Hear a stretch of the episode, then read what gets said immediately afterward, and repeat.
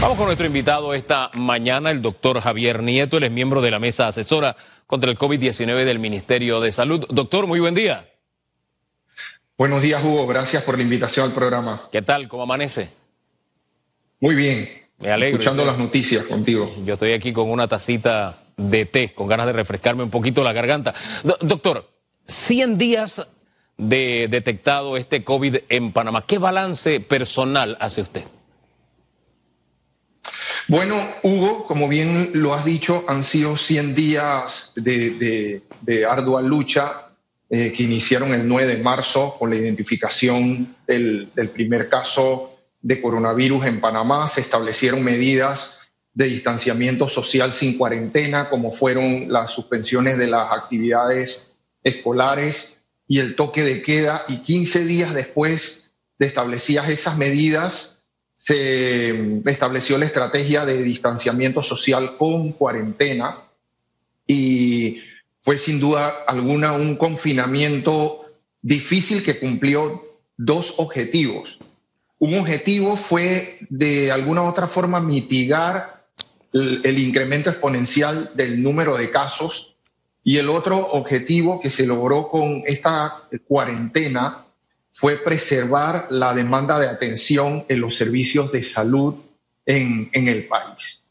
Posterior a, este confinamiento difícil al cual nos sometimos la mayoría de los panameños, se estableció entonces el, la relajación de medidas que implicó la apertura inicialmente del, del bloque 1 y, eh, y posteriormente eh, la, eh, la, apertura, la apertura del bloque 2. También tenemos que, que, considerar que de hecho antes de la apertura del bloque 2 se había empezado a, a notar un incremento en el, en el número de casos. Estábamos hablando que antes de la apertura del, del bloque 1 se estaban reportando alrededor de de 100 a 150 casos eh, por día.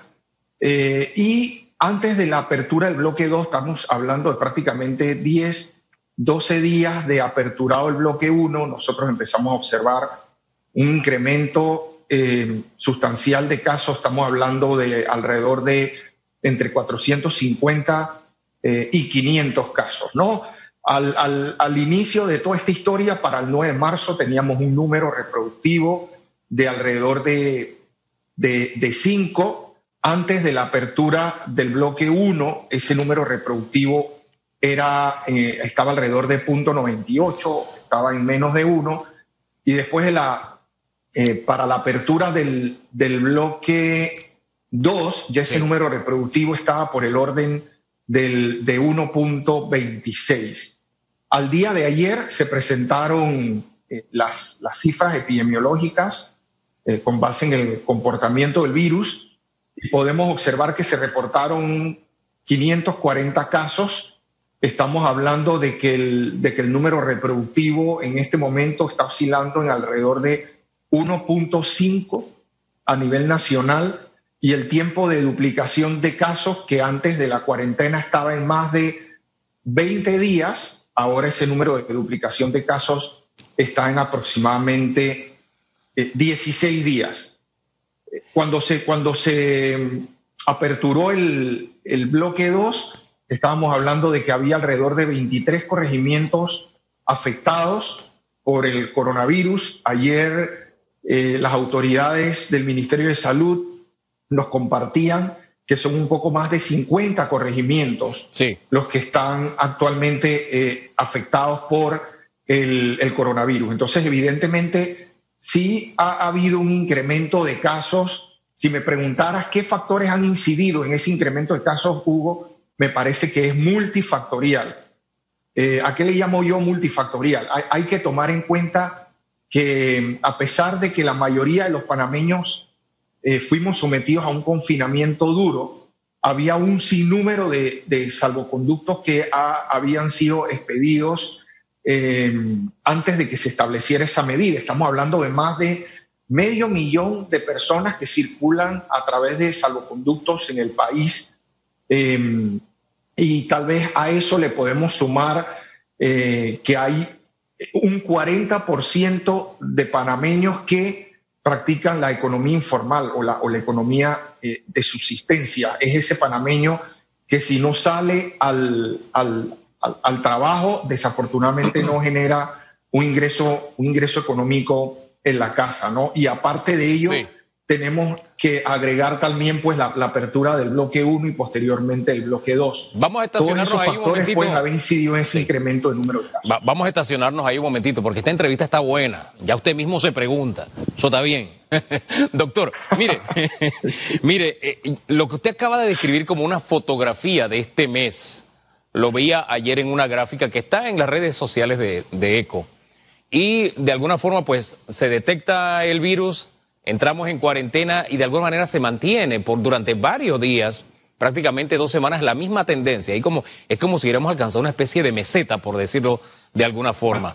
Se suelta el bloque uno y aumenta. Yo me acuerdo que cuando iba aumentando yo le preguntaba a las autoridades, me decían, bueno, no podemos establecer que ese aumento sea por la apertura del bloque 1. Cerrando el bloque 1, iban mucho más en aumento y me decían, todavía no sabemos abrimos el bloque 2 y se fue mucho más arriba y nos mantenemos allá arriba. Esa gráfica es muy, muy diciente. De verdad, ¿en qué medida eh, no hemos estado leyendo la realidad de parte de las autoridades que toman las decisiones? Vamos a comenzar por ahí. Vamos a hablar de la sociedad después. Vamos a hablar primero de las autoridades. ¿En qué medida nos hemos retardado? ¿Se han retardado las autoridades o han dicho vamos a esperar un poquito? Han relajado de alguna forma las cifras o se ha manejado con seriedad? ¿Cómo lo ve usted? No, bueno, esa es una excelente pregunta, Hugo. Y por supuesto que aquí hay que hacer meas culpas y esas meas culpas son compartidas, ¿no? Hablemos, hablemos de las autoridades. A mí me parece que un área de mejora o de oportunidad de la autoridad siempre ha sido la identificación oportuna de los casos y el aislamiento y la trazabilidad de los contactos esa siempre ha sido un área de, oportunidad y en un área de mejora. Si, si, usted no identifica de forma oportuna los casos, eh, usted no va a poder hacer el estudio epidemiológico que permita identificar, identificar a los contactos y aislar a los contactos, inclusive sean contactos asintomáticos. O sea, no necesariamente estamos hablando de, contactos que tienen que desarrollar síntomas. Aquí, evidentemente, hay que establecer una estrategia agresiva de detección precoz y de aislamiento de los contactos, sean sintomáticos o asintomáticos. Este es un virus que nos ha sorprendido a todos. Este es un virus que de hecho eh, hasta un 30% de las personas, hasta 40% de las personas que lo, que lo padecen pueden, eh, pueden estar asintomáticas. Entonces, sin duda alguna, esa ha sido un área de oportunidad, un área de mejora que entiendo se está corrigiendo. Y se está corrigiendo porque el, Ministerio de Salud ha adquirido un número no despreciable de pruebas que, se llaman pruebas antigénicas. Eh, en, este momento hay, tres tipos de, de, pruebas, ¿no? Está la prueba molecular, que es la prueba que permite hacer la detección del genoma del virus, que es la prueba que se conoce como la PCR es la prueba que inicialmente se hacía en el Instituto Conmemorativo Gorgas y que ahora hay otras instalaciones de salud que hacen la prueba. Es una prueba que permite detectar el, genoma del virus, una prueba técnicamente compleja y que requiere alrededor de dos a cuatro horas llevarla a cabo para tener el, el resultado. Ahora el ministerio ha adquirido unas pruebas que se llaman pruebas antigénicas, que son pruebas que lo que permiten es básicamente detectar la proteína, una, la, proteína del virus. Entonces, estas, estas pruebas, la ventaja es que se hacen in situ, o sea, se hacen prácticamente en, el, en la comunidad y permiten dar resultados en, en, media hora. ¿Cuál es la debilidad de esta prueba? Es, es una prueba que puede tener falsos negativos.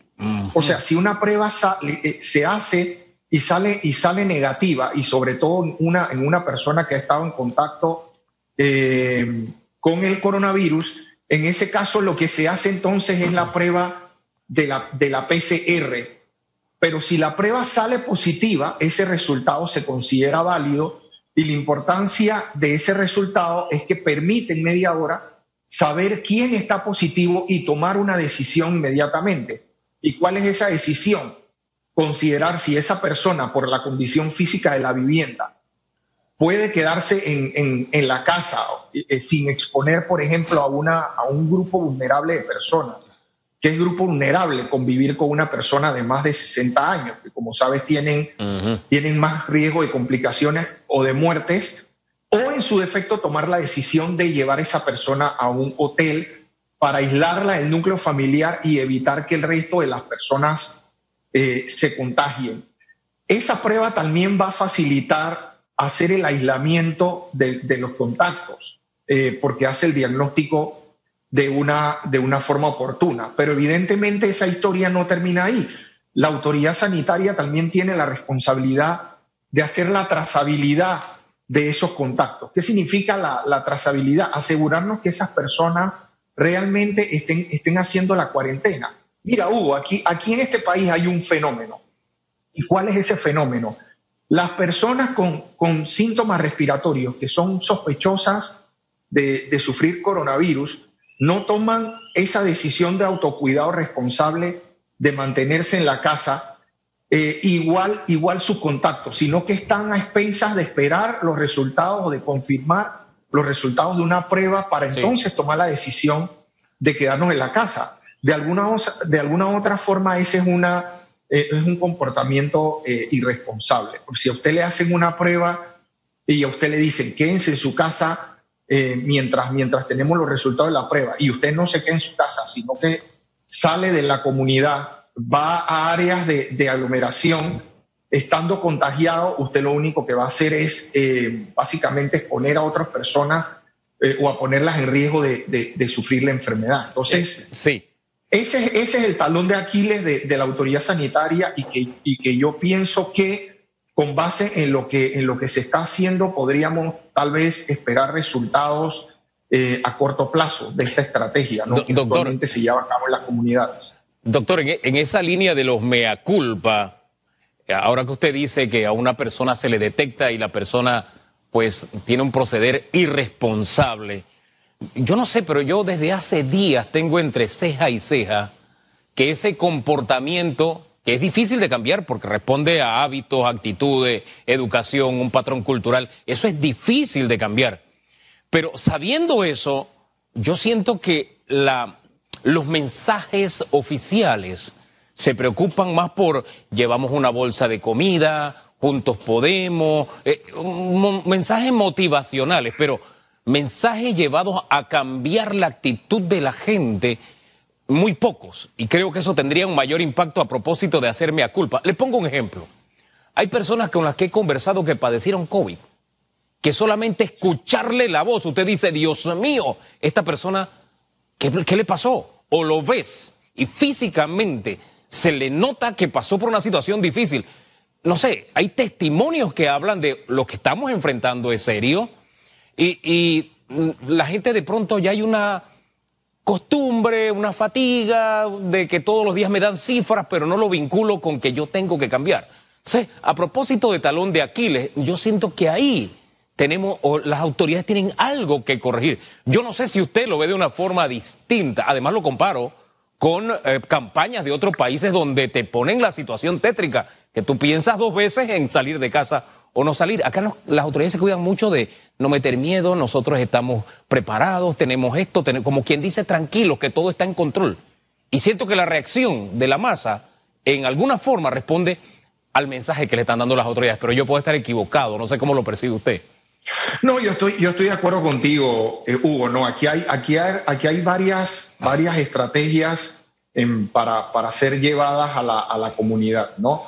En, primer lugar es el, entendimiento y el convencimiento de, hacerle entender a la, población cuán tan importante es el, es el autocuidado responsable, porque más allá, más allá de, todas las medidas que puede implementar la, autoridad sanitaria para tratar de mitigar o, frenar el incremento en el, el número de casos, aquí evidentemente hay un componente importante que apela a ese, a ese autocuidado, ¿no? A, ese, a eso que, que no nos cansamos de decir, ¿no? El, lavado de manos, el uso del gel alcoholado, el, el uso de la, de la mascarilla y el mantenimiento del distanciamiento físico. Esas son las medidas que van a prevalecer de ahora en adelante bajo este precepto de la, de la nueva normalidad aún tengamos tratamientos eficaces o vacunas efectivas, que como, como había dicho con, con anterioridad, estos dos últimos factores son los que podrían cambiar la historia en toda esta ecuación compleja con, que respecta al, al coronavirus. Yo estoy completamente de acuerdo, Hugo, que aquí sin duda alguna hay que apelar a la concienciación de las personas a través del entendimiento y el convencimiento y por supuesto también de alguna u otra forma eh, explicarle a la población que si bien es cierto entre el 80 y el 90% de las personas que sufren esta enfermedad pueden evolucionar de forma satisfactoria, hay un grupo de personas que desafortunadamente requieren hospitalización, manejo en terapia intensiva con consiguiente uso de ventilador y con un porcentaje eh, de muerte no, no despreciable. ¿no? Ahí yo pienso que hay que establecer una, una estrategia de, comunicación que lleve em, eh, básicamente todo ese, todo, ese, todo ese espectro clínico que podría producir una enfermedad como esta. yo, de hecho, yo de hecho siempre he creído que contagiarse este, este virus es como ganarse la lotería. ¿Me entiendes? Porque en el, en el mejor de los casos le puede ir bien, pero en el peor de los casos usted amerita ser hospitalizado, eh, requerir una cama, una unidad de terapia intensiva o una, intubación, lo que, lo que incrementa el riesgo eh, de complicaciones y de muerte. Hombre, aunque es una lotería, hay quienes están jugando todos los números. Triste y lamentablemente es así. Por eso la, estrategia de comunicación es tan importante y tan radical que tomen decisiones porque cambiar hábitos y actitudes es lo más difícil que hay. Es más, cuando se dan las cifras ahora y te dicen, bueno, lo que pasa es que esta era una persona adulta mayor, tenía diabetes, hasta el adulto mayor dice, bueno, yo soy adulto mayor, pero no tengo diabetes, así que no tengo problema. Entonces, hay que, pero el problema... hay que, hay que de alguna forma cambiar los mensajes para impactar más. Seguimos conversando, doctor. Pero para hablar de, lo, de, de la misma reacción de la sociedad en que estamos fallando nosotros ahora. Vamos a poner la carga ahora de parte de la sociedad. Hablamos de, la, de las autoridades. Vamos a hablar ahora de la sociedad, pero será luego de la pausa, ¿le parece? Perfecto.